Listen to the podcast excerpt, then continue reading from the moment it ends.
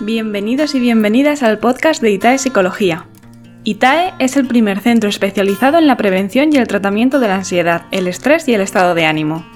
Somos un equipo de psicólogos y psiquiatras con una amplia experiencia. Nuestro propósito es mejorar tu calidad de vida y por ello hemos creado también este podcast, porque sabemos que la psicoeducación es el primer paso hacia tu bienestar emocional. Acompáñanos y descubrirás técnicas útiles para manejar tus emociones de una forma fácil y práctica.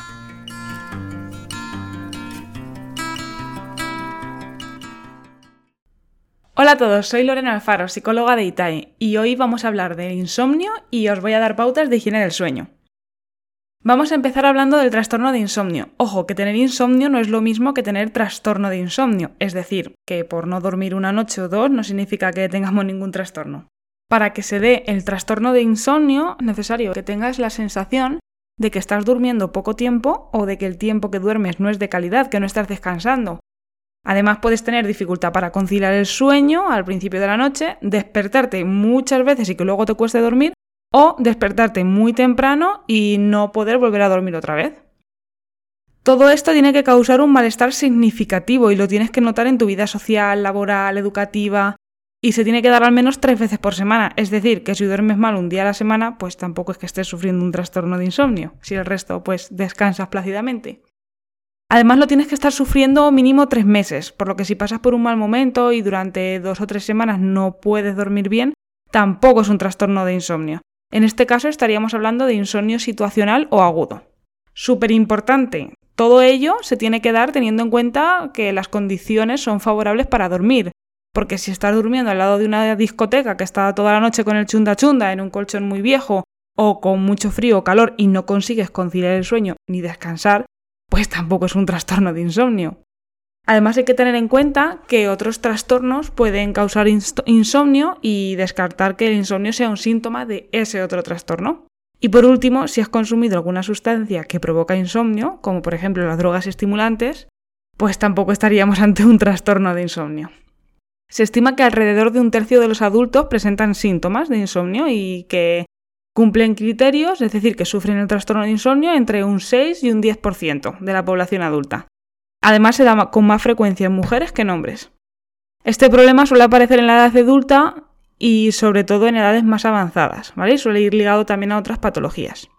Además, el insomnio a menudo se asocia con la preocupación por dormir, obviamente. Si no estamos durmiendo bien, pues nos preocupamos de cómo vamos a dormir esa misma noche. Y nos da miedo no dormir. ¿Y qué pasa cuando algo nos da miedo? Que lo hemos hablado ya en algún otro podcast. Pues que nuestro cerebro lo ha interpretado como una amenaza y ante las amenazas mejor que estemos preparados y nos pongamos en marcha, nos activemos, estemos en alerta. Claro, si yo me activo cuando voy a ir a la cama porque me da miedo no dormir, pues con esa activación que tengo no voy a dormir y eso va a reforzar mi miedo y así pues voy entrando en un círculo vicioso.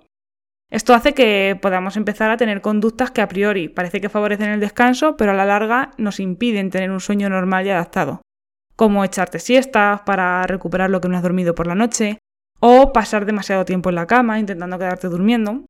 Como siempre os digo, si os encontráis en esta situación, lo mejor siempre es acudir a un profesional que os ayude a entender qué es lo que está pasando y a gestionar esta situación, mejorando sus síntomas. ¿Vale? Y como siempre os digo también, que en ITA estamos encantadísimos de, de atenderos.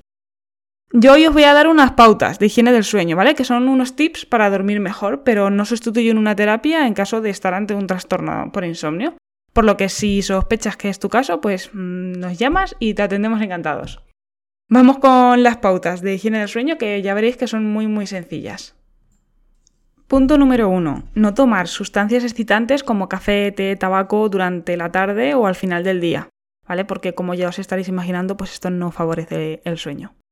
El punto número dos sería tomar una cena ligera y esperar una o dos horas para acostarnos, ¿vale? No irnos directamente con el estómago lleno a la cama porque no vamos a conciliar el sueño, pero es muy importante no irse a la cama con sensación de hambre, porque eso tampoco va a facilitar que nos durmamos. Lo que podemos hacer en caso de, tener esa sensación de hambre es tomarnos un vaso de leche caliente sin chocolate o una infusión sin teína para favorecer la relajación antes de, irnos a dormir. El punto número 3 sería realizar ejercicio físico, que es buenísimo además para el estado de ánimo y que va a hacer que todo funcione mejor y que descansemos mejor, pero ojo, hay que evitar hacerlo a última hora del día, ya que activa el organismo. Si vas a hacer ejercicio después de cenar, pues no vas a llegar a casa, aunque llegues súper cansadísimo del ejercicio, tu cuerpo está activado, entonces no vas a llegar y te vas a meter en la cama y te vas a quedar durmiendo. Todo lo contrario, hasta que consigas relajar y que el cuerpo entienda que es hora de, de descansar y no de salir a correr, pues va a pasar un rato. El cuarto punto sería evitar las siestas prolongadas, ¿vale? Como mucho, pues que sean de 20-30 minutos y además estas siestas que sean después de comer, que no sean a última hora de la tarde-noche. Ten en cuenta, ¿vale? Como punto número 5, que si estás tomando una medicación, hay algunos medicamentos que pueden producir insomnio, ¿vale? Mírate el prospecto y si es tu caso, pues lo puedes consultar con tu médico. El punto número 6, muy muy importante, es mantener horarios de sueño regulares, ¿vale? Acostarte y levantarte siempre a la misma hora, más o menos, dentro de lo posible, ya que es, importante eso, acostumbrarnos a tener esta rutina, porque si nos acostumbramos a cada día hacerlo de una manera distinta, al final pues no, se crea esta rutina y el cerebro no sabe cuándo es la hora de dormir. Además, si no consigues conciliar el sueño en unos 15 minutos más o menos, estaría genial que salieses de la cama y te relajases en otro lugar, ¿vale? Ya cuando vuelva a aparecer el sueño, vuelves a la cama. Si te quedas en la cama dando vueltas, te vas a poner más nervioso y no vas a conciliar el sueño. El punto número 7 es evitar la exposición a luz brillante a última hora de la tarde y por la noche en caso de que tengamos muchos problemas para conciliar el sueño. ¿Vale? Eso de estar con el móvil en la cama hasta que nos quedemos dormidos no es buena idea, porque la luz brillante le manda un mensaje a nuestro cerebro de que es de día, entonces entiende que no hay que dormir, que hay que activarse. Además, como punto número 8, estaría muy bien no realizar en la cama tareas que impliquen actividad mental, como leer, ver la televisión, usar el ordenador, estar con el móvil. Eh, no sé cuántos hemos hecho lo de coger los apuntes y tirarnos en la cama a estudiar, ¿vale? O por no estar en el sofá nos hemos tumbado a leer o a ver la tele en la cama. Pero cuando hay problemas para dormir, mejor que nuestro cerebro asocie la cama a dormir y tenga claro que en esa habitación lo único que se hace es dormir. Porque como se asocia la cama a estar estudiando, leyendo, a hacer crucigramas, a jugar con el móvil, eso va a ser lo que va a esperar nuestro cerebro que hagas cuando te metas a dormir y obviamente eso va en contra de relajarte y de desconectar. Punto número 9. Es imprescindible mantener un ambiente adecuado que favorezca y ayude a mantener el sueño. Una temperatura adecuada, evitar ruidos, usar colores relajantes, una cama confortable. ¿Vale? Y entonces tenemos que evitar los ambientes que no sean familiares o que no sean habituales a la hora de dormir. Y por último, si es necesario, se puede realizar un ritual antes de acostarte que incluya conductas relajantes, como escuchar música tranquila, lavarte los dientes, una ducha templada. Siempre hay que hacerlo en el mismo orden, porque así el cerebro aprende, sabe que después de lavarse los dientes va a la ducha. Y luego después va a ponerse el pijama y ya por último, pues meterte en la cama y dormir. Y va esperando que cada vez que hagas una de estas conductas, la siguiente sea la que procede, la siguiente la que procede, y mientras tanto se va preparando para dormir. Esto se utiliza un montón en niños. Recordar que todas son pautas genéricas que suelen funcionar, pero habrá personas a las que una le funcione mejor y otras pues que le funcionen mejor a otras personas.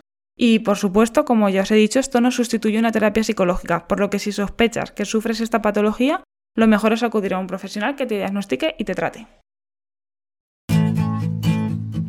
Y a continuación, nuestra sección de recomendaciones, donde hablamos de libros, series, películas y muchísimas cosas más relacionadas con la psicología que nos parecen interesantes y que creemos que a ti también te pueden interesar. Y hoy os vamos a recomendar una película muy buena llamada Los in Translation, en la que el protagonista viaja a Tokio desde Estados Unidos, lo que le produce jet lag y sufre insomnio, así que aprovecha ese insomnio para conversar y descubrir la ciudad con su nueva amiga nos hace reflexionar sobre si realmente el insomnio, que no el trastorno de insomnio, es tan malo y debemos temerlo. Y aprovecho para contaros que a partir de ahora queremos incluiros en nuestro podcast y por ello vamos a responder todas las dudas que tengáis.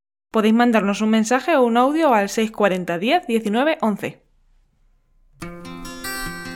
Muchísimas gracias por escucharnos. Si te ha gustado este episodio, dale a like y compártenos en redes sociales. Recuerda que si necesitas atención individualizada, ya sea presencial u online, estamos a tu disposición en itaepsicología.com. Hasta el próximo episodio. Un abrazo.